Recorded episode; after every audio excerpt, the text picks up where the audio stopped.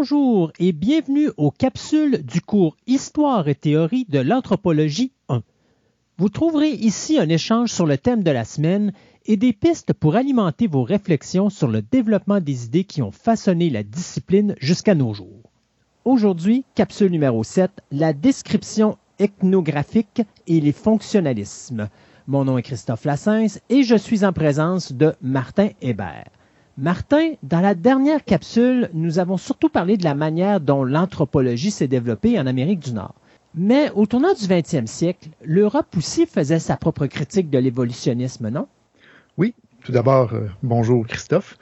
Euh, donc, euh, effectivement, la dernière fois, on s'est beaucoup concentré sur la manière dont l'anthropologie est, est, devenue, on pourrait dire, une science institutionnelle en Amérique. Donc, on, a parlé, entre autres, beaucoup de, de Franz Boas et euh, de ses étudiants plus spécifiquement de, Marius Barbeau au Canada et de Manuel Gamio euh, au Mexique. Donc, on, a commencé à voir un peu cet écosystème-là se développer, c'est-à-dire des, des, programmes d'anthropologie, des, euh, des musées spécifiquement consacrés à l'anthropologie, des, des bureaux gouvernementaux avec le, soit avec le, ministère des Affaires indiennes au Canada ou euh, euh, l'Institut national indigéniste au Mexique, etc. Donc, on, voit que euh, l'anthropologie devient un domaine spécifique en Amérique du Nord à partir des premières décennies du, du 20e siècle. Évidemment, il n'y avait pas juste en Amérique du Nord où ça se passait. On, a vu aussi la dernière fois que la discipline commençait à rayonner euh, un peu partout sur la planète. On voit l'apparition, par exemple, euh, d'une anthropologie au Brésil, euh, d'une anthropologie au Japon, au Portugal, etc. Mais c'est sûr que le noyau historique dont on a parlé pendant plusieurs semaines, c'est-à-dire surtout, bon, le noyau France-Angleterre, lui aussi continue à se développer et à prendre de l'expansion. Donc, on va voir aujourd'hui que à peu près dans les mêmes années où euh, il y avait une anthropologie qui se développait en Amérique du Nord, ben évidemment, on voyait euh, la discipline se développer également en Grande-Bretagne euh, et en France. on parlera pas tant que ça pas du tout pour l'instant de l'anthropologie allemande. On a vu que Franz Boas c'était un peu la personne qui avait importé l'anthropologie allemande en Amérique du Nord et c'est celui qui l'a fait, disons, qui l'a vraiment amené dans, dans l'ère euh, contemporaine au XXe siècle et qui l'a qui l'a mise à jour. Donc, durant cette période-là en Allemagne, il y a de l'anthropologie qui continue à se faire, mais elle est encore très, très marquée par l'anthropologie folkloriste, très axée sur la description des cultures populaires, de la géographie humaine, euh, les, la délimitation entre les groupes ethniques euh, en Europe, pour la simple et bonne raison que l'Allemagne, euh, même si elle avait des colonies à l'extérieur de, de ses frontières, euh, les gérait d'une manière très, très différente là, de, de ce qu'on peut voir euh, en France ou en Grande-Bretagne. Donc, on reviendra là-dessus la semaine prochaine, mais tout ça pour dire que cette semaine, euh, on regarde spécifiquement l'anthropologie, surtout britannique, mais on va voir qu'il y a des influences françaises importantes dans son développement. Et on va essayer un peu de la distinguer de ce qui se faisait ailleurs et montrer qu'en fait, cette anthropologie-là est devenue vraiment un des fondements là, de notre euh, de, de, notre discipline aujourd'hui. Les développements dont on va parler restent encore aujourd'hui au cœur de, de l'identité de, de, la discipline qu'est l'anthropologie.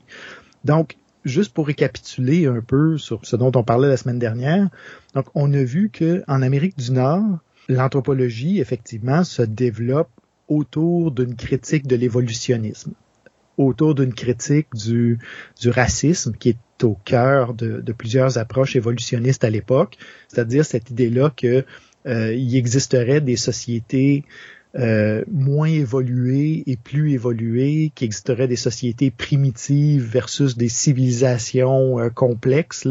Donc, cette espèce de lecture-là de l'histoire humaine, comme on l'a vu, elle est contestée par Boas et ses étudiants, euh, qui vont dire, ben, en fait, chaque culture est le produit d'une histoire particulière. Donc, je reviendrai pas là-dessus, mais ça va être important de garder ce point de référence-là en tête parce que on va voir que ça va euh, aller un petit peu dans un autre sens euh, dans l'anthropologie française et britannique. Donc, l'anthropologie boassienne, ce qui se passait en Amérique du Nord, insistait beaucoup dans la tradition, on pourrait dire, de, l'anthropologie romantique, là, sur le travail de terrain, la collecte de, folklore, beaucoup la description des langues, euh, la constitution de collections, euh, vraiment, bon, euh, pour les musées, donc un, très fort accent sur la, sur la culture matérielle et une description de l'organisation, en particulier des sociétés autochtones, qui était beaucoup axée sur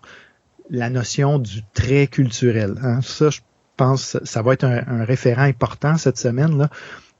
L'espèce de d'analogie que j'avais fait là, avec euh, un, bac de blocs Lego, là, une construction Lego, c'est-à-dire vous avez des morceaux euh, qui sont clairement euh, distincts les uns des autres, mais qui sont comme imbriqués ensemble pour constituer une culture. Donc, l'anthropologie boassienne, à ses débuts, va, disons, insister beaucoup sur cette notion de, de trait culturel et la manière particulière dont ces traits-là sont assemblés, ben c'est ce qu'on va appeler l'histoire culturelle. Donc, à un moment donné, une culture va ramasser bon euh, l'utilisation de, de l'arc euh, ou l'utilisation de, euh, de tel type de poterie ou une culture va adopter un mythe en particulier, va se mettre à parler de, de, du mythe du corbeau ou du coyote ou quoi que ce soit en Amérique du Nord. Donc, on a vu que l'objectif de ce travail-là était beaucoup de critiquer les théories évolutionnistes comme on, en a parlé il y a quelques semaines, là, euh, cette notion que euh, il y avait comme des séquences dans le développement des sociétés humaines. Hein. C'est-à-dire que les sociétés humaines primitives, par exemple, auraient été centrées autour de la mère et de son enfant. Par exemple, chez euh, Louis Henry Morgan, par exemple, un anthropologue du 19e siècle là, qui disait bon mais ok euh, les sociétés primitives sont plus matriarcales alors qu'à mesure que les institutions se développent ben elles deviennent patriarcales par exemple. Donc c'est un peu le genre de séquence évolutionniste là que euh, l'école boassienne tentait de de démolir littéralement en trouvant des contre-exemples en disant ben voici bon euh, on, on, a trouvé telle société en fait qui a fait le chemin inverse donc, votre théorie de l'évolution des cultures et des sociétés ne fonctionne pas. Donc, c'était vraiment une lutte euh, qui se voulait antiraciste, anti-évolutionniste et qui travaillait beaucoup à partir justement de données très concrètes, d'observations faites sur le terrain euh, dans des grandes régions. Bon, on a, on a parlé des expéditions ethnographiques à l'époque là où euh, on, parcourait par exemple toute la côte de l'Alaska, puis on ramassait des mythes et on les comparait, ou des masques, ou des, euh, productions artisanales, ou peu importe. Là. Donc, encore là, très axé sur les traits individuels de la culture. Et euh, pour contrer aussi cette vision linéaire qu'aurait pu avoir l'évolutionnisme, ben Boas et ses étudiants et étudiantes ont plutôt mis de l'avant ce qu'on va appeler une approche diffusionniste, c'est-à-dire une approche où les cultures s'échangent des traits entre elles. Hein, si, si tu voyages dans la culture d'à côté, ben, tu peux facilement apprendre leur manière de cuisiner, tu peux emprunter des mots à cette culture-là, tu peux euh, emprunter une technique, tout d'un coup, euh, ils font de la meilleure poterie que chez vous, ben tu t'en inspires, tu copies, puis tu l'adaptes euh, à, ton contexte. Donc, ça fait que les traits culturels peuvent voyager un peu d'une manière horizontale, on va dire. Donc, tout ça pour dire que la méthode de Boas et sa vision de l'anthropologie était extrêmement centré sur ce qu'on va appeler l'ethnographie. Euh, et ça, ça va rester dans l'anthropologie américaine très très longtemps et ça fait encore partie vraiment de, sa, de son identité, l'importance du terrain, l'importance justement d'aller faire des descriptions détaillées et minutieuses pour euh, vraiment documenter chaque aspect euh, d'une société. En Europe, la dynamique a été un peu différente. C'est-à-dire, on a passé une séance au complet à parler de, de l'émergence des sciences sociales en Europe et on a accordé beaucoup d'importance à Émile Durkheim, qui est reconnu comme le fondateur de la sociologie. Euh, on a parlé de, de, certaines idées de Durkheim, notamment euh, sa notion de fait social, donc qui est différent d'un trait, parce que le fait social, nous dit Durkheim, il est étroitement associé à des institutions. Et euh, ces institutions-là ont des fonctions de survie, mais surtout des fonctions, disons, de, de, maintenir la solidarité, la coopération, la cohésion sociale, euh, etc. Donc, Durkheim, comme on a dit, bon, appartient à la tradition surtout de la sociologie, mais il va avoir un impact euh, très important aussi sur l'anthropologie, euh, notamment à travers son propre neveu. Donc, le neveu de Durkheim euh, s'appelle bon, Marcel Mauss, et, Marcel Mauss a fait des, contributions absolument centrales au développement de l'anthropologie sociale, surtout en Europe. Donc, la différence entre Mauss et euh, Boas se situe beaucoup au point de vue de leur méthode. Euh, on, je viens de le dire, euh, Boas et ses étudiantes et étudiants avaient une vision euh, très, très empirique du travail anthropologique. Donc, d'aller dans le détail, d'aller sur le terrain, de recueillir plein de, euh, de données, d'informations. Pour Mauss, le travail anthropologique en était plutôt un de faire des synthèses. Le, texte peut-être le plus connu de Marcel Mauss, euh, c'est euh, son essai sur le don qu'il a publié en 1925.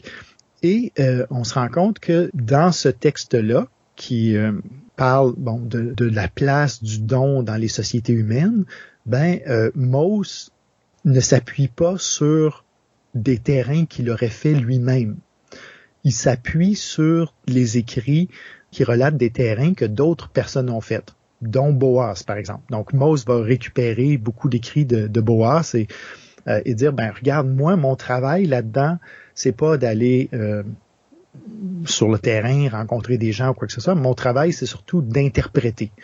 Donc, on va dire que le travail de Mose, au lieu d'être centré sur l'ethnographie, va être beaucoup plus centré sur ce qu'on appelle l'ethnologie. Donc, l'ethnologie, c'est-à-dire l'interprétation de données ethnographiques. Euh, cet élément-là est important parce qu'il vient rajouter une couche, euh, on peut dire, de théorie par-dessus euh, beaucoup de, de, pratiques de terrain. L'idée de l'ethnologie, c'est que, en fait, on n'a pas besoin d'être un anthropologue professionnel pour recueillir des données de terrain les données de terrain peuvent venir, par exemple, de, missionnaires, de voyageurs, de euh, d'agences gouvernementales qui, décrivent des populations ou bon d'ethnographes qui vont euh, dans les sociétés. Mais ces, ces producteurs de matière brute là font juste comme donner la matière première pour après ça dégager des, principes généraux puis des, interprétations. Donc Mauss se situe vraiment à ce, niveau-là et, quand vous regardez son texte là, euh, voyez bon il y a, énormément de renvois à d'autres textes, aux écrits, à, toutes sortes de descriptions ethnographiques et, et Mauss les euh, les interprète. Euh, soit dit en passant, euh, cette distinction-là entre l'ethnographie et l'ethnologie, certains la voyaient même comme euh, une condition de la rigueur du travail anthropologique. Quelques années après la publication de l'essai sur le don, là, en, 1929, euh, il y a un anthropologue américain qui s'appelait Paul Radin qui dit, ben, essentiellement, quand c'est la même personne qui va sur le terrain et qui interprète, ben, elle va juste recueillir ce qui, euh, ce qui confirme ses propres billets euh, sur le terrain. Donc, Radin a mis en place à, Chicago, euh, à la fin des années 20, un gros programme où il disait, ben, en fait, moi, les personnes que je veux avoir sur le terrain, idéalement, ce seraient des vendeurs d'auto-usagers. donc, c'est l'exemple que Radin donne, là, parce qu'il dit, ben, finalement, c'est des gens qui vont juste observer sans préjugés, sans déjà avoir en tête toutes les théories puis toutes les interprétations possibles, qui vont juste aller faire vraiment une, description objective des choses parce que ils n'ont pas d'intérêt particulier dans un sens ou dans l'autre. Là, ils vont juste dire, OK, voici ce que je vois, je le mets dans mes notes. Et Radon dit, ben, ces données-là, observées par des gens qui ne font pas de théorie, ben, deviennent après ça de la matière euh, de première qualité pour les personnes qui, elles, voudraient les, interpréter, c'est-à-dire les vrais ethnologues euh, dans, dans, sa façon de penser. Donc, euh, au début du 20e siècle, on voit vraiment euh, une sorte de tension entre ces deux traditions. En fait, une tradition d'inspiration allemande très forte, qui a surtout pris racine en Amérique du Nord, très axée sur le travail de terrain, et une autre approche plus philosophique, interprétative, euh, plus axée sur des sources secondaires, qui, euh, elle, va prendre racine euh, davantage euh, en France et en Angleterre. Mais dans les deux cas, on a une critique de l'évolutionnisme. Donc, on a déjà parlé de ce qui se passe en Amérique du Nord. En Europe, la critique de l'évolutionnisme va être un peu différente. Et Mauss va la cristalliser vraiment, encore là, en s'inspirant des idées de Durkheim sur les faits sociaux, en disant que finalement, les séquences encore là que les évolutionnistes euh, adoraient euh, mettre sur papier, puis imaginer, etc., euh, en fait, ne rendaient pas compte du fait que toutes les sociétés qui existent sur la Terre sont contemporaines les unes des autres. Ça, c'est quelque chose qui a été extrêmement difficile euh, à saisir en anthropologie et dans les mentalités populaires. C'est-à-dire cette idée-là que même la population de chasseurs-cueilleurs, avec la technologie, disons, peut-être la, moins, disons, qui ressemble le moins à celle qu'on a là, euh, dans les sociétés euh, industrialisées, ben, sont quand même des sociétés qui vivent en 2020, sont des sociétés exactement contemporaines de nous. Et leur technologie, elle a exactement la même période d'évolution et de développement que la nôtre.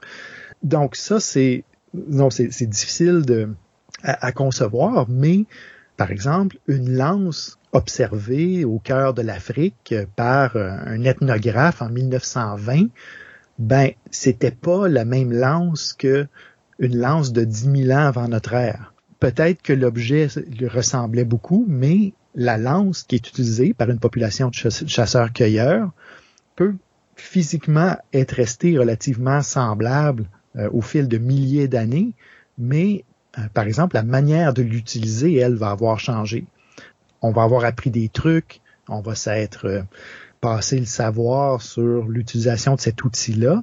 Donc, on ne peut pas considérer les populations, surtout de chasseurs-cueilleurs, comme des représentants de nos ancêtres communs. Ce sont des sociétés tout à fait contemporaines de n'importe quelle société euh, européenne de l'époque.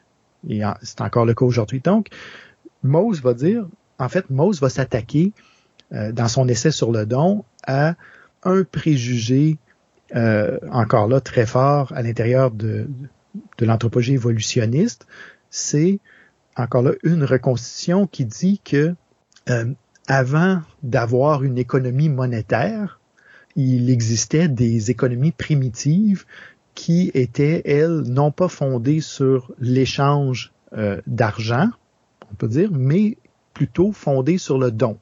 Donc, encore là, on a cette manière de penser évolutionniste là, euh, que les sociétés primitives auraient eu le don, mais avec le temps, ben, on aurait trouvé quelque chose de mieux et de plus évolué qui serait l'échange monétaire. Tout comme ce qui se faisait en Amérique du Nord à l'époque, Mose va dire ce n'est pas comme ça que les sociétés humaines se développent. Et le don, c'est pas juste une forme primitive de l'économie monétaire qu'on connaît aujourd'hui, c'est un mode d'organisation de la société en lui-même qui peut pas être vu comme moins évolué ou plus évolué ou quoi que ce soit, c'est juste autre chose. Mose va commencer à décrire le don à l'intérieur des, sociétés humaines comme quelque chose qui a sa logique propre, comme un fait social total, il va dire, donc comme quelque chose de cohérent, quelque chose de vraiment distinct de d'autres formes d'organisation économique. Donc, il va dire, euh, le don peut très bien continuer à exister aujourd'hui à l'intérieur même de nos économies euh, monétarisé, il n'est pas plus ou moins évolué qu'il pourrait être dans un autre contexte. Là. Donc, Mauss reprend vraiment cette critique de l'évolutionnisme qu'on voit bon, émerger à la fin du 19e siècle et la mélange à la fois avec de l'observation ethnographique et surtout euh, sa, grande innovation va être euh, vraiment de, de lier cette critique-là à la notion d'institution. Le don, c'est pas juste un trait culturel, c'est une institution, c'est-à-dire c'est tout un ensemble de traits qui se tiennent ensemble. Donc les, les blocs légaux ne peuvent plus être détachés les uns des autres parce que euh, en fait, on, est plus ici devant comme une sorte de, euh, de château de cartes là, où chaque trait d'une pratique va tenir les autres. Et si vous enlevez une carte, ben tout s'effondre et la pratique n'existe plus comme euh, c'était le cas avant. Donc, on commence à voir ici une divergence avec vraiment surtout des auteurs comme Manuel Gamio ou certains étudiants de, Boas qui voyaient comme les, les, cultures comme quelque chose où on peut enlever un morceau, on peut euh, en remettre un autre, etc. Ici, tout se tient ensemble et si euh, vous changez un morceau, ben il y a des bonnes chances que euh, ça ait un impact sur l'ensemble de la pratique et ça change radicalement la société dans son ensemble. Tu nous parles d'une différence qui est importante entre Boas et Mauss. Tu me dis Boas, c'est un chercheur de terrain, puis Mauss, c'est un chercheur en bibliothèque, mettons. Est-ce qu'il y a une raison pour ça, est-ce que ça peut être aussi une, question de financement? Parce que je, me, suppose que c'est des chercheurs, donc je suppose qu'ils doivent aller chercher du financement. Ça doit être beaucoup plus difficile d'aller chercher du financement pour aller sur le terrain que de tout simplement euh, s'en aller à la bibliothèque puis de commencer à travailler. Euh, est-ce que ça peut avoir une, relation au niveau de cette confrontation-là entre les deux approches d'études pour euh, l'anthropologie des, des différentes sociétés? Absolument. Puis en fait, j'irais peut-être plus loin que ça, c'est-à-dire que c'est une question de financement. Ben, il y a un enjeu de financement, certainement, et il y a aussi un enjeu d'accès au terrain. Euh, c'est-à-dire que, euh, surtout, bon, si on parle de, euh, de, de, colonies très éloignées en Océanie ou en Afrique ou etc. Donc, de un, ça coûtait une fortune d'organiser des expéditions dans ces régions-là du monde, mais de deux, euh, ces colonies-là étaient, euh, étaient gardées ou administrées dans bien des cas par les militaires. Euh, donc, pour vous rendre vraiment dans une région reculée, vous ne pouviez pas le faire sans l'appui de l'administration coloniale. Et effectivement, des anthropologues, on en a parlé un peu la semaine dernière et on va en reparler énormément la semaine prochaine, des anthropologues comme Boas ou euh, Malinowski, dont on va parler dans quelques minutes, ou euh, les étudiants de Malinowski, devaient nécessairement courtiser l'administration coloniale, à la fois pour avoir du financement et à la fois pour avoir le transport et la logistique pour se rendre sur le terrain. Donc tout ça, évidemment, euh, les rendait dépendants de ces administrations coloniales-là. Hein. Euh, si je suis un gouvernement, et que euh, je veux t'envoyer, euh, toi Christophe, sur le terrain où tu viens cogner à ma porte et tu me demandes d'organiser euh, une expédition qui, qui va coûter cher et avoir accès à, à, des régions que, que, je considère comme stratégiques pour, pour mon pouvoir planétaire, on peut dire, là, ben, tu peux t'attendre à ce que j'ai des attentes face à toi. Je sais pas si tu vois ce que je veux dire, là, mais c'est du donnant-donnant. Mm-hmm. les administrations coloniales demandait évidemment que ces recherches qui étaient menées leur soient utiles et les aident à, mieux exercer leur contrôle sur ces régions-là. Donc évidemment, ça influence les questions et ça influence l'approche. C'est pour ça qu'on dit que euh, l'anthropologie a eu euh, certainement euh, des liens très étroits avec le colonialisme dans sa naissance parce que c'était c'était une science coûteuse. sans exagérer, on peut dire que euh, la recherche anthropologique était, euh, pour les administrations coloniales, à peu près ce que la physique était pour les gouvernements durant la Deuxième Guerre mondiale. Euh, la physique, c'était la science qui était la clé du développement de, leur puissance stratégique.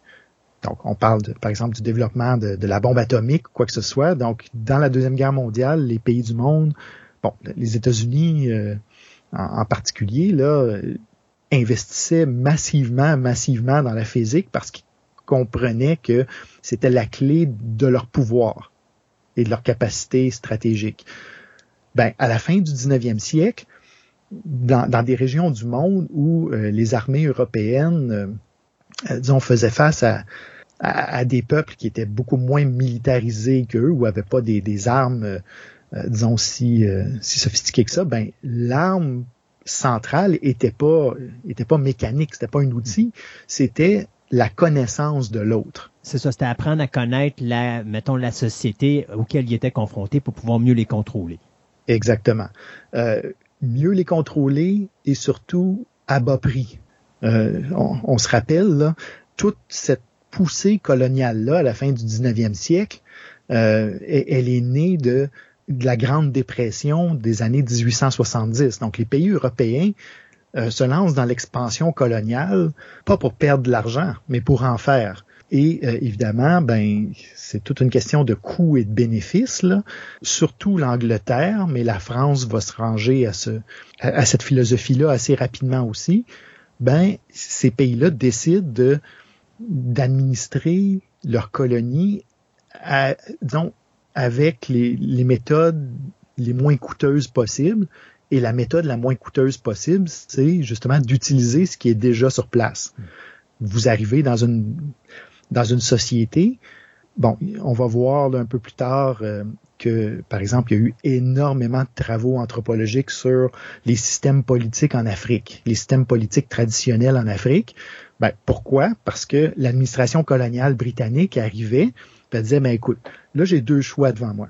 Soit j'arrive en, je détruis tout et je fais une conquête euh, de la société qui est devant moi, et, les Britanniques, on se rend compte que, par exemple, en Afrique du Sud, là, ont, connu des défaites très importantes, des défaites militaires quand ils ont essayé de faire ça. Ou je prends une approche beaucoup plus détournée, c'est-à-dire j'apprends à comprendre et à connaître le système politique, surtout les chefferies africaines, qui vont être un, un, sujet ethnographique très, très important. Donc, j'apprends à comprendre qui est le chef, comment il exerce son pouvoir, et euh, j'achète ce chef-là. Euh, je le, je le coopte, comme on, va dire, là. C'est-à-dire que je me fais un allié avec ce chef-là et lui, après ça, va s'occuper d'administrer sa population pour moi. Donc, cette approche-là, son carburant, c'est ça, c'est pas de la puissance militaire. Son carburant premier, c'est de la connaissance anthropologique. Je dois vraiment connaître dans le détail comment fonctionnent ces, sociétés-là. Je parlais tout à l'heure, bon, je dis, on, on parlera pas beaucoup de l'Allemagne. Ben, c'est précisément pour cette raison-là. C'est-à-dire que les Britanniques, euh, entre autres, là, faisaient toujours un contraste entre leur approche au colonialisme et l'approche allemande, qui, elle, était une approche vraiment euh, de conquête militaire. Donc, de débarquer avec des troupes, euh, de, dans bien des cas, faire des massacres, euh, déporter des populations, transformer radicalement la, manière d'organiser la, vie sociale. Et ben, c'est pas pour rien que les colonies allemandes ont, eu extrêmement de, de, difficultés à survivre parce que c'était un, un, mode de colonisation qui était extrêmement onéreux euh, et coûteux. Donc, il n'y en a pas un qui est, disons, faut s'entendre. On parle vraiment de, de mode de domination dans tous les cas. Là. C'est, ça, c'est, pas en doute. Sauf que du côté britannique, ben, on, on avait comme une manière de fonctionner qui, qui est vraiment, bon, euh, comme, comme ils disent en Amérique latine, là, le fouet et la carotte. C'est-à-dire que euh, c'était pas juste de la, euh, de la conquête militaire, même si euh, elle était utilisée quand, quand, il y avait trop de résistance euh, sur le terrain. Donc, il y a eu des cas là, vraiment où l'armée britannique a, commis des massacres, etc. Mais la méthode préférée en était une de vraiment de, de parasiter les économies locales, de parasiter les, les systèmes existants. Tout ça pour dire que, évidemment, Mauss avec son approche bon, de, recherche en bibliothèque, etc., était pas vraiment dans cette logique-là non plus. Donc, il, était un peu, ben, était affranchi pas mal même de, euh, de cette, euh, de cette dynamique-là. Où, où, on avait des grosses expéditions à, financer, où on avait des, des, problèmes d'accès au terrain. Lui, il avait juste sa bibliothèque. Mm. ça, ça, se voit aussi dans le genre de travail qu'il a fait. Marcel Mauss, et euh, par exemple très inspiré du socialisme dans ses écrits euh, et même dans sa vie lui-même euh, il était beaucoup plus proche du, du socialisme là certainement beaucoup plus que que, que, Boas ou Malinowski ou, ou d'autres qui étaient plutôt disons conservateurs là. La, la question que tu as posée Christophe est bonne parce que euh, on voit comment des, facteurs très, très concrets, matériels, comment je fais pour payer pour mes recherches, ben, ont un impact sur le genre de recherche qui est faite, sur les questions qui sont posées, sur la manière de, euh, en fait, sur ce qui est poursuivi. Donc là, on a parlé, bon, surtout de ce qui se faisait aux États-Unis, des développements en France, beaucoup dans la foulée de Durkheim. Euh, on va voir éventuellement que la France va organiser aussi ses propres expéditions coloniales, etc. Mais euh, disons 1910, 1920, là, on, est beaucoup plus euh, justement dans cette espèce de, de science sociale plus théorique qui travaille à partir de sources. Les Britanniques vont essayer de faire une fusion un peu des deux, c'est-à-dire euh, de développer des méthodes qui vont à la fois synthétiser l'ethnographie et l'ethnologie, c'est-à-dire euh, le travail de terrain concret et l'interprétation de ce terrain-là.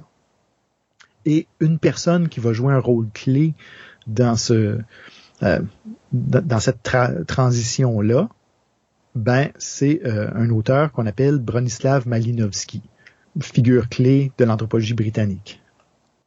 Est-ce qu'on peut dire que Malinowski est un des fondateurs de l'anthropologie contemporaine?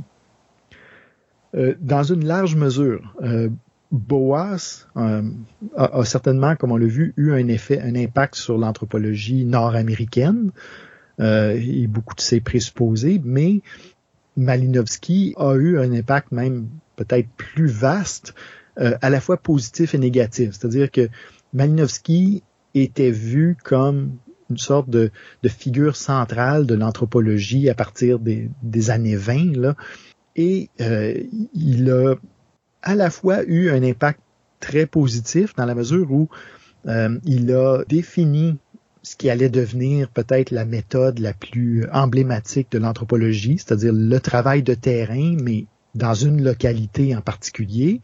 Et de l'autre côté, il est important dans la mesure où il a servi vraiment euh, d'homme de paille à toutes les générations qui ont suivi. on va voir surtout la semaine prochaine, comment euh, les, héritiers de Malinowski ont aimé taper dessus et ont aimé dire ben nous on, fait pas ce que lui fait puis euh, on veut s'en distinguer etc et euh, la critique qui a été faite de Malinowski a certainement façonné l'anthropologie britannique jusqu'aux années jusqu'à aujourd'hui pratiquement, euh, mais surtout, bon, certainement jusqu'aux années 60. Pendant 40 ans, là, les gens vont, vont se définir euh, contre Malinowski, mais Malinowski va euh, rester quand même la référence centrale. Donc, on va expliquer un petit peu pourquoi ça a été le cas. Donc, pour comprendre cet auteur-là, Bronislav Malinowski, je pense, il convient de l'aborder au moins à travers deux de ses textes, deux, deux de ses livres principaux, euh, écrits d'une certaine façon à deux moments très différents de, de, sa carrière. Et à ces deux livres-là, on pourrait même en rajouter un troisième qui a été publié après sa mort. Donc, le premier, euh, encore aujourd'hui considéré comme euh, peut-être le, classique des classiques de l'anthropologie euh, sociale, s'intitule Les Argonautes du Pacifique occidental. Donc, ce livre-là, qui est en gros le, produit des, recherches de doctorat là, fait sur le terrain par Malinowski, va presque à lui seul inventer l'anthropologue moderne ou l'anthropologue contemporain, étant donné qu'on a beaucoup parlé de la modernité, là, mais là, on, parle de, de l'anthropologue d'aujourd'hui. Qu'est-ce que Malinowski fait dans ce livre-là? Ben, il définit une méthode en disant, ben finalement, la seule façon de comprendre une, société ou une culture, c'est de s'y immerger profondément. Donc, Boas et ses étudiants avaient, oui, un, très très grand intérêt pour le travail de terrain empirique, mais les terrains qu'ils faisaient étaient souvent sur de, vastes, vastes régions. Hein. Euh, j'ai parlé tout à l'heure bon, d'expéditions euh, tout le long de la côte euh, de l'Alaska, par exemple. Mais ce qu'il faut voir dans ces expéditions, surtout les, premières expéditions de Boas, c'est que c'était vraiment comme des... ça ressemblait à des croisières. C'est-à-dire que on faisait la côte, mais on débarquait dans un village, on restait là trois jours, on, collectait beaucoup d'informations, surtout des, des, objets, etc. On mettait ça dans des boîtes, rembarque ça sur le bateau, on s'en va 60 70 kilomètres plus loin, on repasse quelques jours là-bas, on continue à descendre la côte, etc. Donc, c'était vraiment comme des, grands survols euh, de régions. Malinowski, lui, se positionne contre ça en disant, ben, finalement, ce genre d'approche-là nous donne juste une vision superficielle des sociétés. Pour bien la comprendre, il faut s'y installer. Pendant des mois, et peut-être même pendant des années, vous devez prendre le temps d'apprendre la langue euh, de cette société-là et euh, à la limite, vous devez rester sur place jusqu'à ce que vous soyez en mesure, euh, d'une certaine façon, de, de voir cette société-là de l'intérieur, de la comprendre comme les gens eux-mêmes la comprennent. Pas juste en observant ce qu'ils font de l'extérieur, mais en, en entrant dans leur logique, si on veut. Donc, les argonautes du Pacifique occidental vont... Euh, bon, c'est une ethnographie qu'on va dire qui, qui, accomplit, en tout cas, qui est-ce que est-ce qu'on peut vraiment accomplir ça? Ben, c'est toujours une question, mais ce livre-là euh, nous fait vraiment entrer dans la logique de, de l'organisation sociale des, des Trobriandais dans, dans l'océan Indien. Donc, livre très important qui va définir une méthode et qui va définir une sorte d'idéal, disons, de produit final. Vingt ans plus tard, Malinowski va écrire un autre ou publier un autre livre qui va s'appeler Une théorie scientifique de la culture, qui lui va être d'une certaine façon son effort ethnologique, c'est-à-dire son effort plus d'interprétation, où euh, il va essayer de définir davantage une manière de comprendre la culture en général. Donc, voyez, qui, est vraiment un ouvrage plus abstrait, euh, moins lié avec un terrain en particulier. Donc, un peu l'espèce de testament théorique de Malinowski. Et c'est ce testament-là qui, qui va mal passer, en fait, qui va arriver à une époque où peut-être les gens sont, sont passés à d'autres choses. Là. Je sais pas si tu vois, donc en parlant de est-ce que Malinowski est un fondateur, ben, est un fondateur dans les années 20 certainement, rendu dans les années 40, disons, qui commence à être un peu dépassé euh, du point de vue théorique. Et dans les années 60, après sa mort, vont être publiés, en fait, son, son, son journal personnel qu'il a tenu sur le terrain alors qu'il était chez les Trobriandais. Donc, on parlait des, Argonautes du Pacifique occidental, qui est comme une espèce de, de produit fini, en disant, ben oui, je suis allé euh, chez, les Trobriandais, je suis entré dans leur culture, je vous la décris, etc ben euh, c'est son journal d'ethnographe, lui, va nous donner vraiment euh, c'est comme les extras du DVD. Là. Il va nous donner l'arrière-plan là, et, ce qui se passait derrière la scène et on voit que Malinowski avait un rapport très colonial en fait là avec ses, ses informateurs.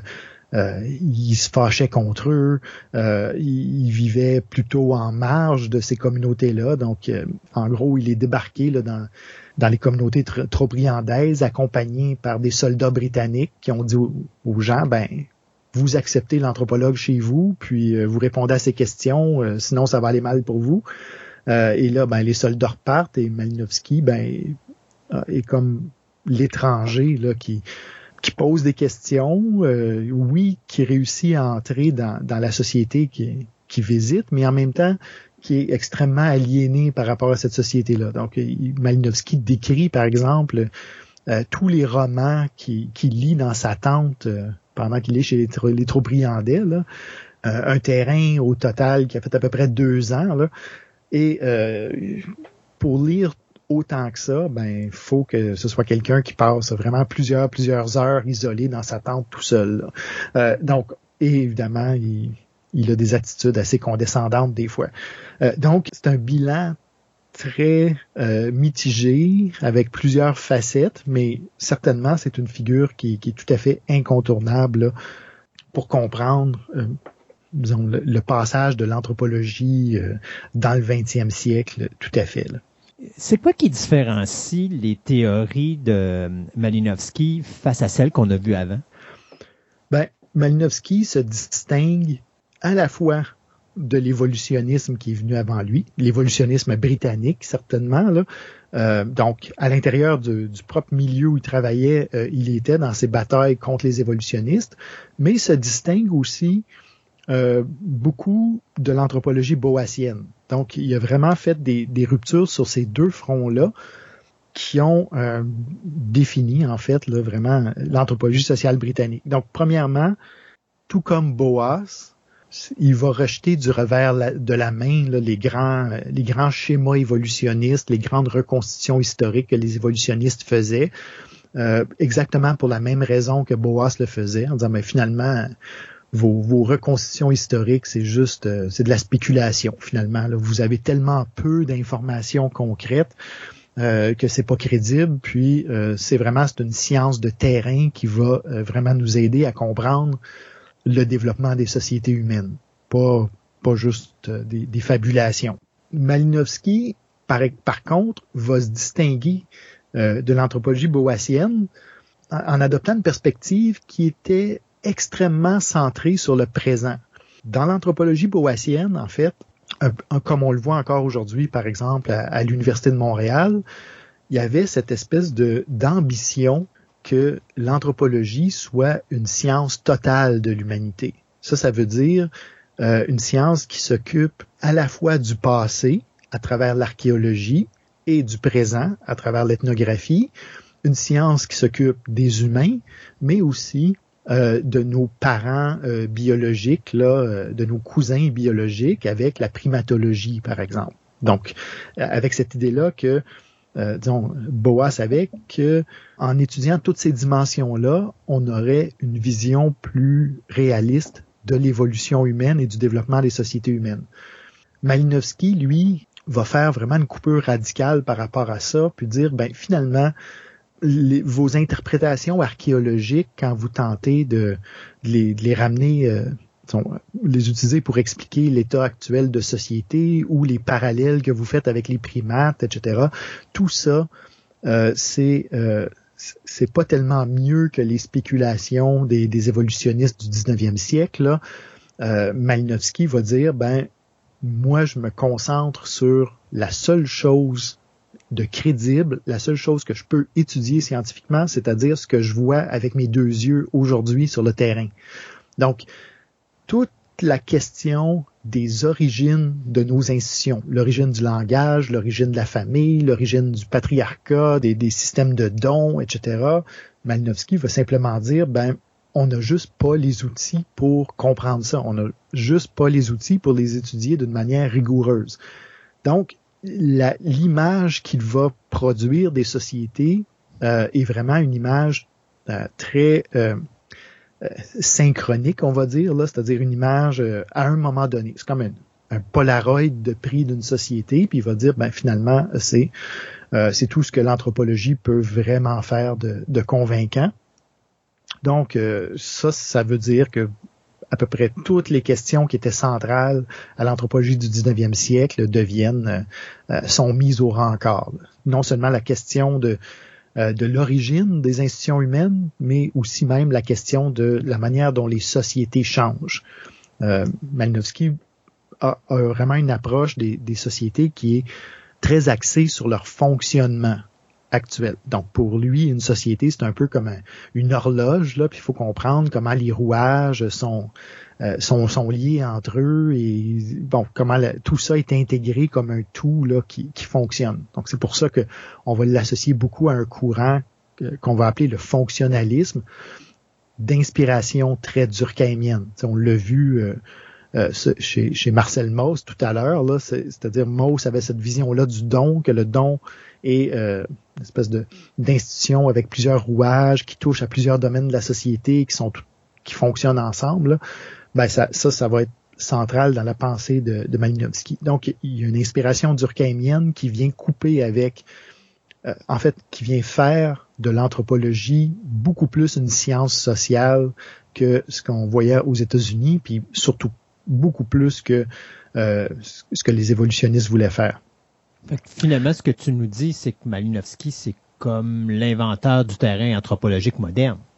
Oui. Euh, donc, l'inventeur, comme on a dit tout à l'heure, de, euh, de la manière de le faire, ce terrain-là, par l'immersion sur le long terme, apprendre la langue, etc. Mais c'est aussi euh, l'inventeur, disons, des questions de recherche qu'on pose sur le terrain, ou en tout cas qu'on s'est mis à poser au 20e siècle, euh, c'est-à-dire une approche où on veut comprendre le fonctionnement d'une société. On veut comprendre pas juste ses composantes individuelles en recueillant des mythes, des histoires, des rituels ou quoi que ce soit, mais on veut comprendre comment tout ça est lié ensemble. Comment un euh, aide à, reproduire l'autre et idéalement euh, une manière de comprendre comment la culture elle est vécue de l'intérieur par les gens euh, qui qui y participent. Donc, euh, effectivement, dans ce sens-là, on est vraiment en présence d'une vision quand même assez contemporaine de ce qu'est l'ethnographie et surtout, au-delà de tous ces, ces aspects pratico-pratiques, on peut dire de la pratique elle-même de, de, de l'anthropologie, Malinowski a contribué beaucoup à créer ce qu'on pourrait appeler le mythe de l'anthropologue de terrain, euh, l'espèce de figure euh, qui va de bon qu'on va voir dans les dans la culture populaire, qu'on va voir dans, l'imagination des gens euh, au cinéma, dans les programmes où on forme les étudiants, c'est-à-dire il va être à l'origine de cette de cette figure là du du scientifique téméraire qui s'en va aux confins du monde pour euh, vivre dans une tribu et, s'y immerger, comprendre, bon, euh, apprendre leur langue, etc. Donc, il y a tout un aspect là, vraiment héroïque qui vient avec cette, euh, figure-là. Comme je disais tout à l'heure, la publication des journaux de terrain Malinowski montre que la réalité était extrêmement différente de ce mythe-là, mais le mythe lui-même va rester très très présent et va certainement inspiré, là, à tort ou à raison, beaucoup de, euh, jeunes anthropologues tout au fil du 20e siècle, euh, en particulier Claude Lévi-Strauss, euh, qui va devenir une figure très importante de l'anthropologie française, qui, qui, fait ses premiers terrains au Brésil avec cette espèce de vision-là de, de s'enfoncer au cœur même de la forêt amazonienne pour trouver euh, des, gens euh, soi-disant primitifs, euh, authentiques, intouchés par la civilisation. Donc, Malinowski va contribuer énormément à, créer ce, ce mythe-là. Mais évidemment, au-delà de, de l'imaginaire, ben, il a eu aussi des impacts très importants pour opérer la distinction entre l'anthropologie sociale britannique et l'anthropologie euh, américaine. Bon, la première, on en a parlé un petit peu euh, tout à l'heure, mais c'est extrêmement important. Euh, Malinowski va, et le fonctionnalisme en général, va critiquer l'idée voulant qu'on puisse décomposer des sociétés humaines dans leurs traits on en a parlé, bon, j'ai dit tout à l'heure, euh, chez Manuel Gamio et, son, indigénisme au Mexique, c'était c'était rendu presque mécanique, là, où on pouvait intervenir seulement sur un trait culturel, bon, faire en sorte que les gens arrêtent de parler une langue autochtone, mais continuent à pratiquer leur, euh, leur folklore et leur tradition et leurs rituels, etc. Donc, pour, bon, pour les héritiers de Boas, souvent, euh, il y avait cet aspect mécanique-là ou en tout cas de, de, culture euh, comme euh, un ensemble de traits. Euh, pour Malinowski, c'est une culture, un système social doit être compris comme un tout, d'un bloc, toujours. Et pour illustrer ce genre d'analyse-là, Malinowski va produire une analyse qui va être tout à fait classique, qu'on appelle euh, l'analyse bon, du, réseau d'échange de la Kula euh, durant son, terrain chez les Trobriandais. Là.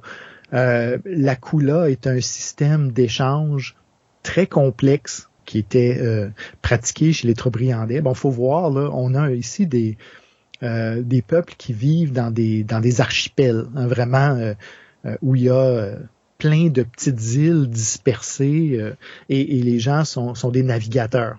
Et euh, la Kula, ben, c'était euh, un, voyage annuel où les gens, bon, se fabriquaient des, des canaux. donc, il y avait tout un rituel pour fabriquer le canot. Et les, les gens d'une île partaient et allaient, d'une certaine façon, faire une tournée des îles voisines. Et durant cette tournée-là, ben, euh, Malinowski constate que, euh, en fait, il y a beaucoup de choses qui se passent en même temps. Il y a tout un aspect rituel, religieux, même, bon, spirituel certainement, dans la construction du canot, dans, euh, dans, les rituels qu'on pratique pour que la mer soit clémente envers nous, etc. Donc, un aspect tout à fait rituel. Il y a certainement un aspect économique où les gens vont échanger des biens et surtout établir des réseaux avec euh, les habitants des îles voisines où euh, c'est, il y a des produits différents qui poussent, etc. Donc il y a comme une sorte de complémentarité là où euh, ce qui pousse sur mon île, ben je peux l'échanger sur la tienne, puis on comme ça on est gagnant-gagnant. ces voyages-là étaient aussi des occasions de, de faire des alliances politiques. donc de renforcer là, à travers la circulation de, de biens de prestige, parce que euh, notamment, là, Malinowski va, va se rendre compte que oui, il y a des échanges, disons, utilitaires, pratico-pratiques pour vraiment des, des denrées qu'on peut pas produire sur notre propre île, mais il y a aussi beaucoup d'échanges de, euh, de biens de prestige, notamment les fameux euh, colliers de coquillages, bon, qui n'ont pas de fonction pratique, mais qui euh, jouent un très, très grand rôle dans, dans les échanges. Bon, qui n'ont pas de fonction utilitaire, disons, mais ils ont une fonction bon, de, de créer des alliances, de créer toute une dynamique entre les îles. Et évidemment, bon, la Kula euh, va aussi être une occasion, euh, à travers ces, ces périples-là, euh, de conclure des mariages. Donc, évidemment, pour pas que les îles restent endogames, et, bon, les gens ben, allaient recruter des conjointes, des conjoints à travers leur, périple.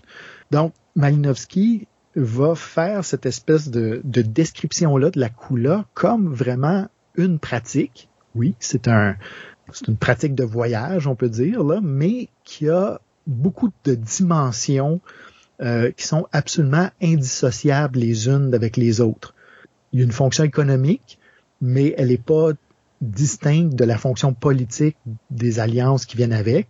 Tes alliés politiques t'aident à, maintenir le lien commercial, par exemple. Les alliances de parenté sont aussi des alliances politiques. Euh, les rituels viennent renforcer des rapports de parenté, ils viennent renforcer des rapports politiques. Donc, je sais pas si tu vois un peu l'image, là, mais euh, notre bloc de Lego commence à ressembler plus à un spaghetti où tout est tout est pris ensemble. Tu peux pas dire que la Kula est juste une activité euh, politique ou économique ou euh, de parenté ou quoi que ce soit. Là. Elle est tout ça en même temps. Et, là, on rejoint à travers ça vraiment un, peu la, vision qu'avait Marcel Mauss du don. L'essai de Mauss sur le don est, aussi inspiré de, la Kula de, de Malinowski. Là.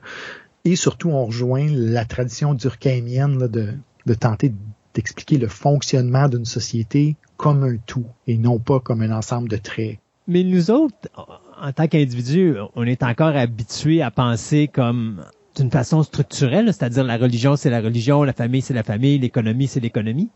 C'est encore des domaines qui sont distincts. Ben, justement, je pense que si quand, tu me posais la question de savoir bon ben, est-ce que quel point Malinowski a été fondateur ou bon euh, euh, quels sont les, nouvelles les nouveaux apports de ce fonctionnalisme là en, anthropologie je pense qu'ils ont contribué justement à façonner le rapport le regard spécifique de l'anthropologie euh, justement face à beaucoup de préconceptions qu'on peut avoir. C'est-à-dire que s'il y a une chose qui distingue l'anthropologie sociale et culturelle du, reste des, autres euh, sciences sociales ou, ou humanités classiques, c'est justement c'est que les anthropologues ne sont pas des spécialistes d'un domaine de la vie sociale en particulier. Par exemple, euh, on va avoir bon des, euh, des, des politologues, donc des spécialistes des institutions politiques. On va avoir des économistes qui sont des spécialistes, bon, évidemment, de, du marché et de, des transactions, etc., des, des, spécialistes de la religion, des spécialistes de la parenté, etc. Euh, notre société semble aussi être organisée comme ça. Si vous allez au Parlement à Québec, vous avez l'impression d'être dans une institution politique. J'ai deux pieds dans le Parlement, c'est politique. Euh, si euh, je m'en vais à l'Hôtel Dieu, euh, ben là, j'ai comme les deux pieds dans une institution qui a l'air d'être consacrée à, à la santé, au domaine de la santé. Et si je vais à, je l'Université Laval, ben là, j'ai l'impression que on est dans, dans le domaine, une institution qui représente le domaine de l'éducation. Puis si vous allez à la Caisse des Jardins, ben vous êtes dans une institution qui, qui, qui s'occupe de l'économie. Donc, on a encore cette vision-là que euh, la vie sociale, elle est compartimentée et qui était certainement présente là, euh, à la fin du 19e siècle, au début du 20e siècle, quand les sciences sociales euh, ont, ont, cherché à, à, établir leur propre identité et surtout leur propre petit domaine d'expertise.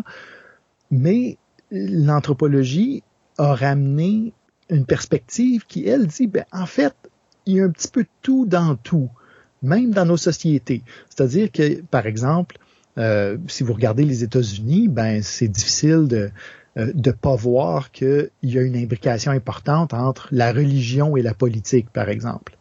Encore là, je pense que les États-Unis sont, sont, un, bon exemple euh, actuel du mélange de ces sphères-là. Là. On voit, bon, on est dans, dans une pandémie qui est un problème de santé publique, mais à l'intérieur de ce problème-là, on voit tout d'un coup des enjeux politiques émerger. Euh, on voit même des enjeux religieux, etc., des enjeux idéologiques. Donc, l'anthropologie, contrairement à beaucoup d'autres disciplines, s'est définie justement dans sa volonté de comprendre ces imbrications-là.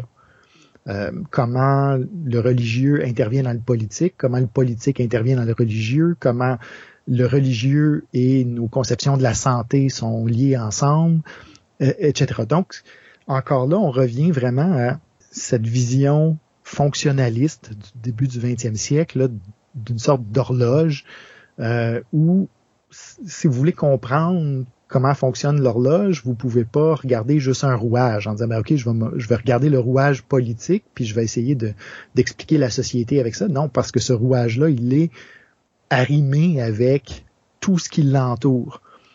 Euh, donc on va revenir là-dessus tout à l'heure, mais c'est vraiment cette notion-là qui, qui demande d'étudier la société comme un tout euh, qui va devenir euh, très important.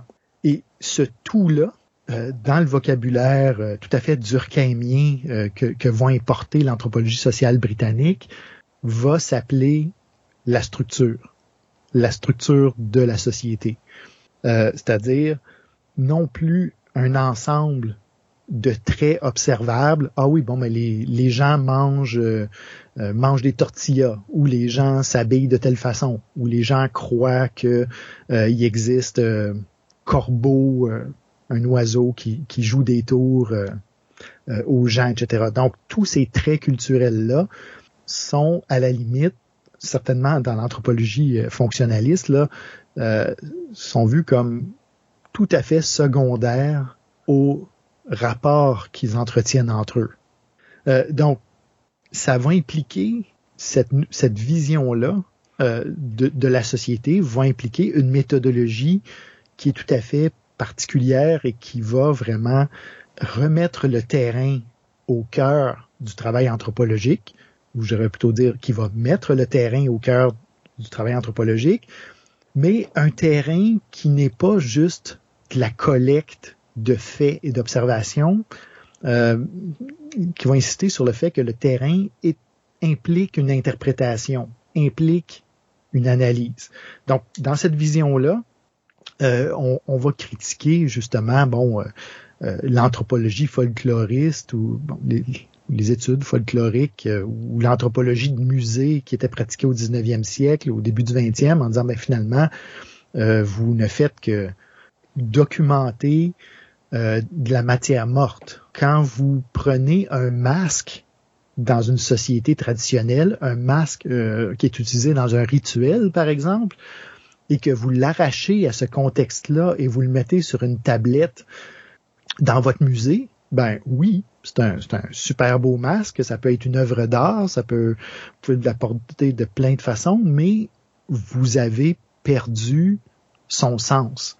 Vous l'avez comme arraché du milieu qui lui donnait un, euh, sens simplement pour euh, euh, exposer un objet.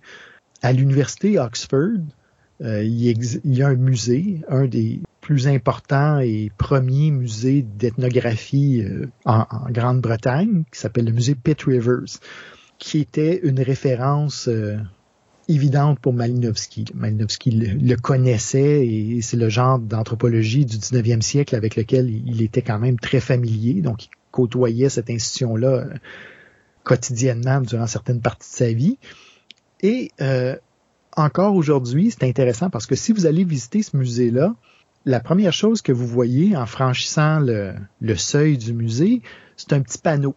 Euh, et sur le petit panneau, c'est écrit euh, Nous sommes tout à fait conscients que notre manière de présenter les artefacts euh, ne correspond plus à l'anthropologie contemporaine, ne, ne, correspond plus à la manière dont nous comprenons les sociétés, mais nous avons décidé de conserver nos étalages et notre manière de présenter les artefacts comme mémoire d'une autre période historique.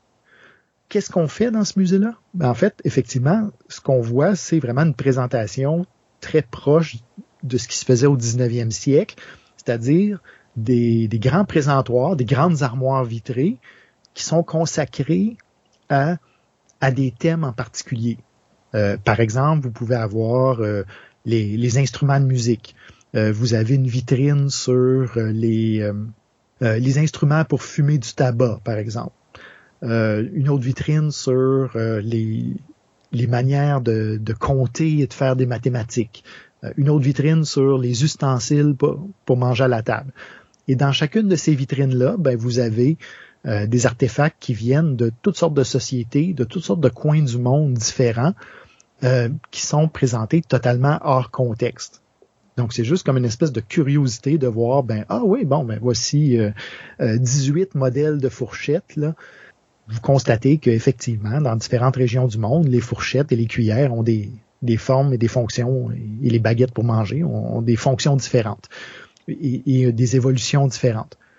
Mais ces objets-là sont totalement coupés justement du système dont je parlais et sont effectivement de la matière morte au sens où une fois que vous avez constaté que euh, certaines fourchettes ont deux, euh, deux dents et d'autres trois et d'autres quatre, ben c'est difficile d'aller plus loin dans l'analyse que ça avec ce genre de présentation-là du matériel.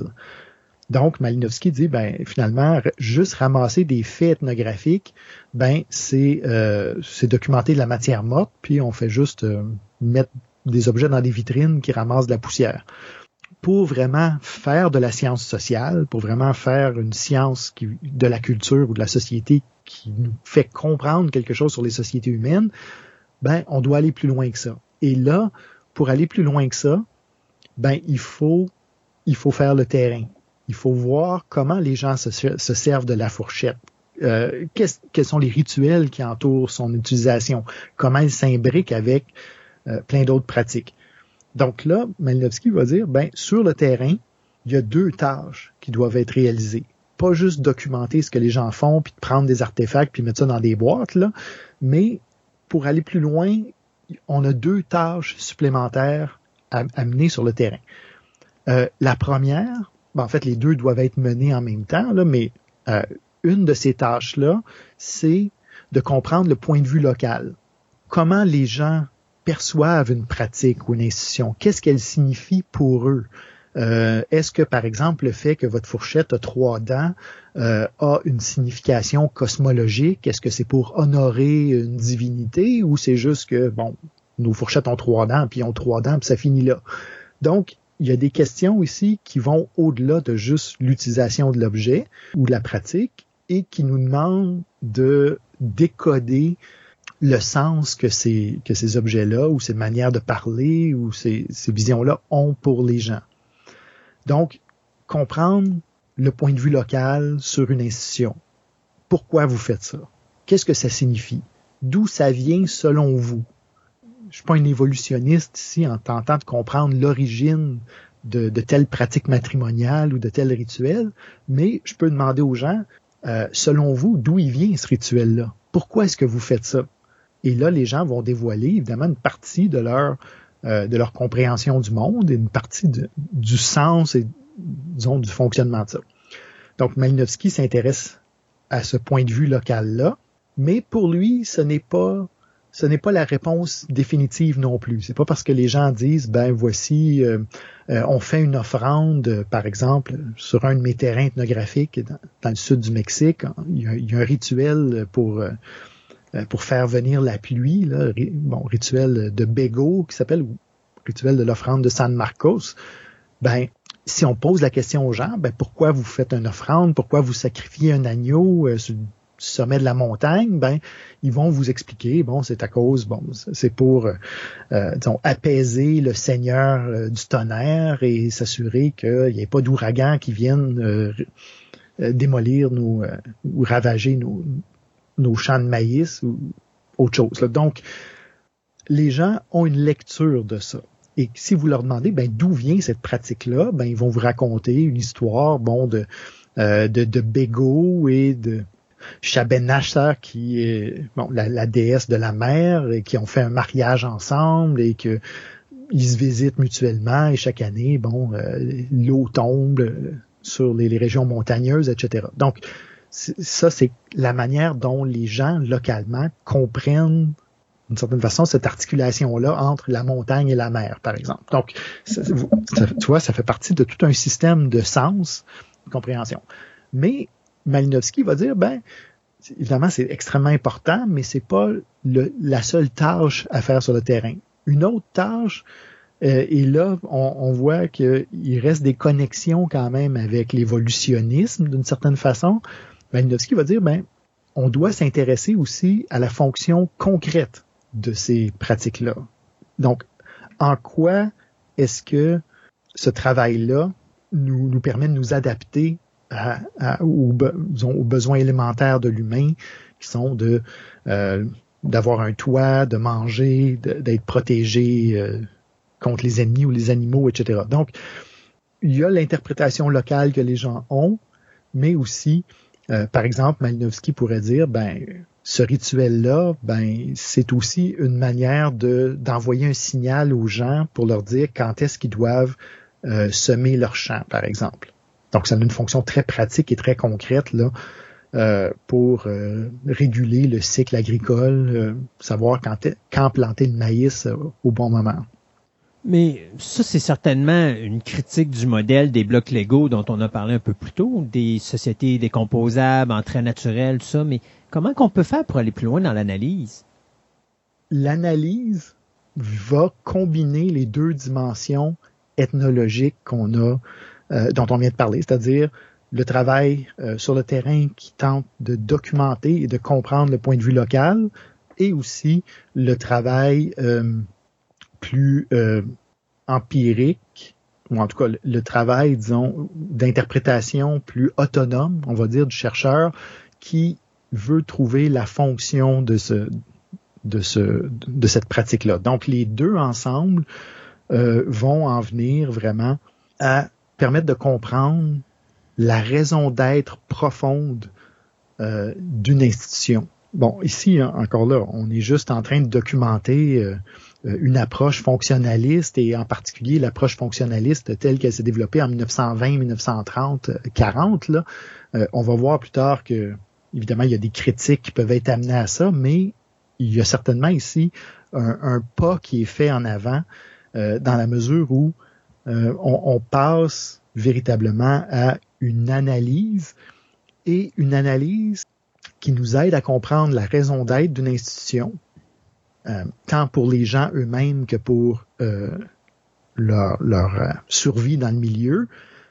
Donc cet aspect-là va être repris par beaucoup de gens après Malinowski, mais pour Malinowski, le but final de l'analyse était encore plus pointu que ça, c'est-à-dire la réponse finale, et, ça c'est la position qu'il amène dans, dans son ouvrage Une théorie scientifique de la culture, là, pour lui, toute cette analyse-là devrait déboucher en bout de ligne sur une réponse qui nous euh, dit comment une institution répond à des besoins primaires dictés par des impératifs de survivance biologique. C'est-à-dire que par un long, long détour très complexe à travers lequel on a inventé une, nouvelle façon de, faire de l'ethnographie, euh, à travers lequel on a importé l'idée de fait social durkheimien, l'idée de d'institution, etc.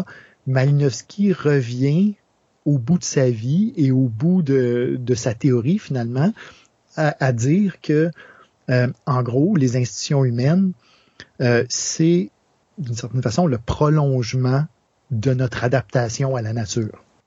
Donc une adaptation ultra complexe mais néanmoins la même chose. C'est-à-dire que on l'avait vu un peu là, chez beaucoup chez les évolutionnistes. Ils disaient ben ok, on, a eu une période de l'histoire de l'humanité où notre adaptation elle était biologique au milieu qui nous entoure. Et après ça, ben, d'adaptation biologique, on la remplace par une adaptation technologique. Donc, au lieu de, euh, de juste apprendre à courir plus vite, par exemple, ou de développer des crocs comme un tigre ou quoi que ce soit, les humains vont juste développer une technologie qu'on va appeler la lance.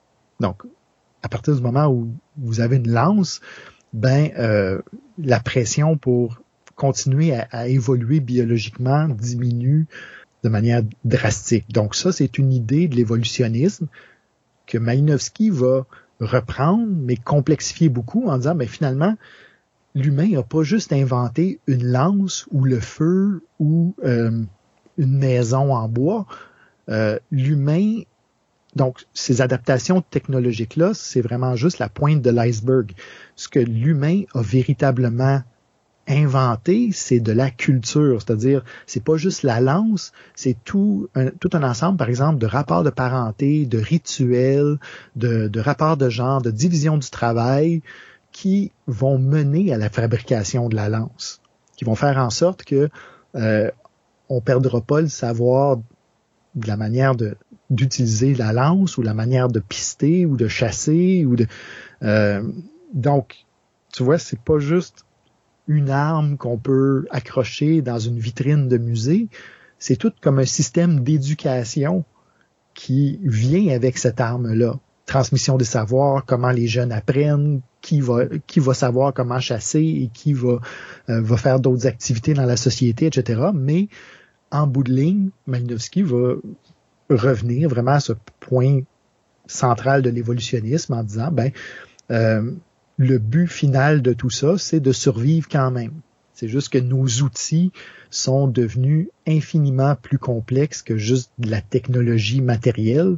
Euh, c'est toute une technologie, on peut dire, euh, sociale, de rapport de parenté, d'institutions, etc. Et soit dit en passant, bon, il y a un épisode intéressant de, l'histoire de, Malinowski, alors même qu'il était en train de faire son terrain là aux îles de Trobriand. Euh, donc entre deux séjours là-bas, il est invité à témoigner euh, devant une commission économique euh, pour l'Asie, là, bon, qui est une commission d'enquête finalement qui est mise en place en, en Australie. Et cette commission d'enquête là, encore là dans une euh, on peut dire dans, un esprit tout à fait colonial, qui, rejoint tout à fait ce dont on a parlé au début de la capsule, c'est-à-dire euh, cette commission-là euh, se posait la question de savoir comment rendre les colonies, et en particulier les îles Trobriand, productives économiquement. Comment est-ce qu'elles pourraient générer des revenus pour, pour la couronne britannique finalement. Et là, on fait venir Malinowski, puis euh, les gens de la commission lui disent, ben, euh, euh, on a un projet. On aimerait ça que, vous nous disiez ce que vous en pensez. Et notre projet, c'est d'implanter la culture du cocotier dans ces populations-là. L'huile qui peut être faite à partir de la, noix de coco, etc., bon, ça, ça, valait un bon montant sur les marchés internationaux, ça faisait un produit exporté qui pourrait générer un revenu, euh, et euh, ben, ce serait utile pour l'administration coloniale. De toute façon, euh, les gens euh, savent comment cultiver, les gens savent euh, bon comment prendre soin des, des arbres autour d'eux, et ce serait pas tellement compliqué de euh, simplement d'introduire ce nouveau produit-là dans, dans, leur économie, puis tout le monde en bénéficierait. Donc, eux autres deviendraient des, des petits entrepreneurs de plantation, puis euh, nous, ben, ça nous permettrait de générer des revenus. Si tu, tu fais un lien avec ce, dont on parlait dans la dernière capsule, ça c'est du manuel Gamio, on peut dire, si, on, si on extrapole, là, mais c'est exactement le genre de pensée qu'on voyait dans l'anthropologie indigéniste euh, au Mexique en disant, ben, finalement, euh, on, on, déstabilisera pas tout euh, en introduisant juste de la noix de coco. les gens vont continuer à vivre comme ils vivent, mais avec cette pratique-là en plus. Et Malinowski commence devant la commission, justement, ce qui va être probablement une des premières formulations de ses idées en disant, ben non, tout est imbriqué dans tout. C'est-à-dire que si vous introduisez un nouveau produit, vous allez affecter les rapports de parenté et il dit, bon, vous allez euh, affecter profondément la coula. C'est-à-dire que si les gens sont occupés à transformer de la noix de coco, puis la cultiver, puis la mettre sur des paquebots, puis etc., euh, ils n'auront plus le temps d'embarquer dans leur canot puis de faire le circuit de la coula traditionnelle. Donc, ça veut dire que les rapports de parenté, les rapports politiques, les, les rituels, tout ça qui sont attachés à cette pratique-là vont se désintégrer. Et, là, vous allez vous ramasser avec un problème extrêmement important d'une société qui est en train de se détricoter d'une certaine façon, là, parce que vous avez touché au cœur d'une de ces institutions les plus importantes, c'est-à-dire une institution d'échange et, de réseau d'échange.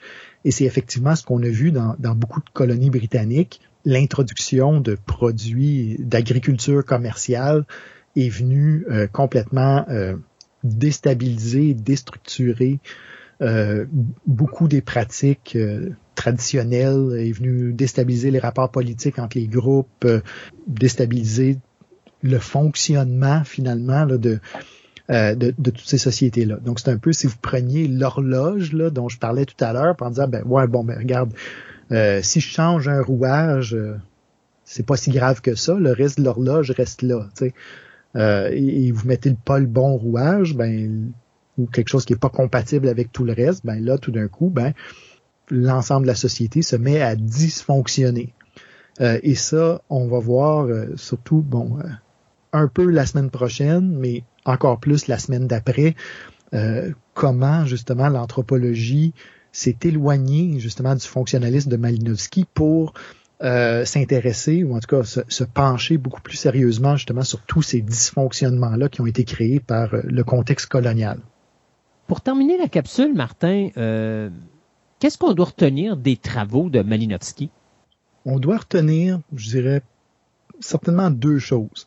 La première est ce qu'on appelle le holisme, qui va être au cœur de la discipline anthropologique certainement à partir du, des travaux de Malinowski jusqu'à aujourd'hui. Il y a des débats pour savoir si, euh, par exemple, Franz Boas avait une perspective holistique ou, pas. Donc, ça, euh, les historiens de l'anthropologie débattent encore là-dessus.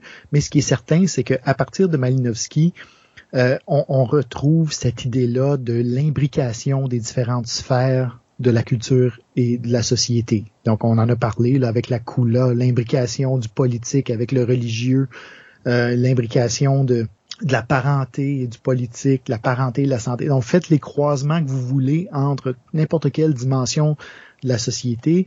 L'anthropologie va penser justement tout le temps dans cette vision-là totale de la structure et euh, va se questionner sur les enchevêtrements de tout ça.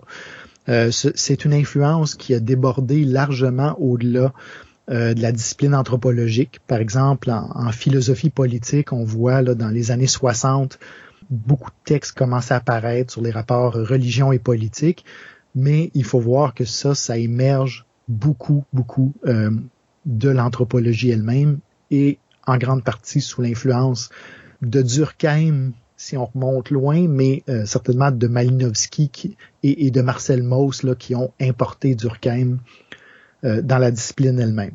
Ce principe du holisme va euh, mettre en évidence l'importance du contexte d'une pratique et va venir décourager tout le temps la séparation artificielle entre un domaine d'enquête et l'autre. Le deuxième élément, évidemment, c'est la, j'en ai parlé tout à l'heure, la, figure de l'anthropologue de terrain.